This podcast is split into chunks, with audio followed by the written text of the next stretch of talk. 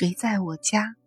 海灵格家庭系统排列，第四章第二节，家族里的牵连。案例：他想洗干净的是谁？一位治疗师向他的督导小组讲述了一个强迫洗手的女人。督导问他，在他的系统中，他试图洗干净谁？当治疗师问他的当事人时，一切都明白了。战后，他父亲的姐姐曾经靠卖淫赚钱养家，并得了梅毒。虽然他干这行是为了帮助家庭，为家庭的安康做了巨大的贡献，但还是为大家不耻，孤独老死。别人的罪责和灾难。比起自己的罪责和灾难，常常更容易在一个人身上显示出来。但是，别人的灾难并不能化作生活的动力。如果想从不幸的事件中吸取有用的力量，就必须把这些事情交还给他的主人，并且相信他自己能够承受这些。问。认同一个被排除在外的人时，人们是怎样获得那些信息的？是通过什么渠道呢？海灵格说：“我不知道是怎样运作的，这只是在家庭中和在家庭排列治疗中观察到的现象。我并不了解这些，但所幸的是，要找到解决的办法，并不一定要知道它怎样运作。”我尽量避免用理论解释。我所说的东西是我观察到的。我并没有特别吹嘘什么。我喜欢低调一点。问：当某人在系统中认同了一个被排除在外的人的时候，会延续很多代吗？海灵格说：似乎有时间限制。随着时间的推移。认同的影响会日渐式微，经过一段时间，就不再有影响了。例如，一个孙子不管什么原因认同了他的祖父，当孙子自己有了孩子时，那么孩子就不太可能会认同他的曾祖父。至少，我是很少见到这种情况。问。对祖父母的兄弟姐妹的认同可能存在吗？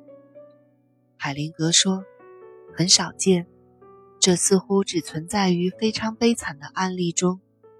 我只见过两三例。问，在系统疗法和催眠疗法中，此时此地是非常重要的。在您的工作中，您是怎样理解过去的重要性的？海灵格说：“对我来说，过去和现在似乎构成了事情不可分割的两极，所以两样我都会用。双重转移。问：您能不能解释一下，当您使用‘双重转移’这个名词时，它的含义是什么？”海灵格说：“在家族中。”只要是被压抑的东西，都会倾向于在那些自我保护能力很弱的人身上再现出来。比如，一个家庭中的孩子辈儿和孙子辈儿，双重转移是认同的一个亚型。后来的人通过认同，得到了早先的人的感觉，出现第一重认同，来自被排斥的人的感觉。通过转移，表现在无辜者的身上，而不是表现在有罪责者的身上时，就出现了第二重转移。关系中的很多很多问题，包括受害者太弱小，自己采取不了相应行动等，都会呈现出这种动力。这似乎并不是自己个人的问题，而是整个家族的问题。家族中其他人做的错事，可能会要求家族中的任何一个人进行赔偿。案例：家里的杀人犯。一个四十岁的男人来做心理治疗，因为他害怕自己会狂性大发，掐死其他人或者自杀。治疗师分析他的个性和行为，找不到什么线索，就问他：“你们家族里有杀人犯吗？”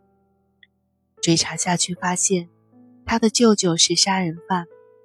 他舅舅曾经有个雇员，同时也是舅舅的情人。有一天，舅舅给他看了一个女人的照片，并叫他改变发型，使之看起来很像照片里的女人。弄好头发后不久，舅舅就和他一块到国外旅行，谋杀了他，并和照片里的女人结伴而回。这个女人就成了舅舅的新雇员和情人。虽然如此，舅舅还是难逃法网。现在还在铁窗里服刑。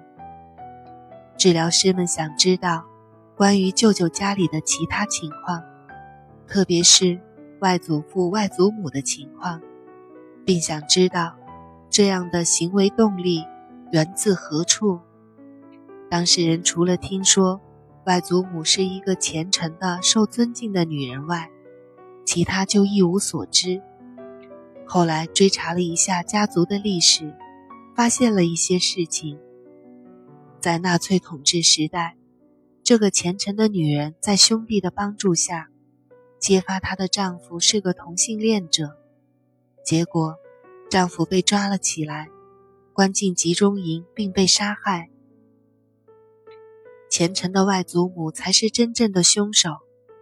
至少从我们追查的情况来看，暴力的源头是从她开始的。当事人的舅舅在家族系统的良知驱使下，成了死去的父亲的代表。舅舅原谅了他的母亲，通过谋杀一个他所爱的女人，无意识地去补偿父亲所受的不公。他重复着父母亲所做过的事，并借此证明他和他们两个人休戚相关。通过谋杀和母亲联系在一起。通过坐牢和父亲联系在一起，这一连串的不公平，造成了系统的紊乱不安，在当事人身上就表现为害怕发生暴力。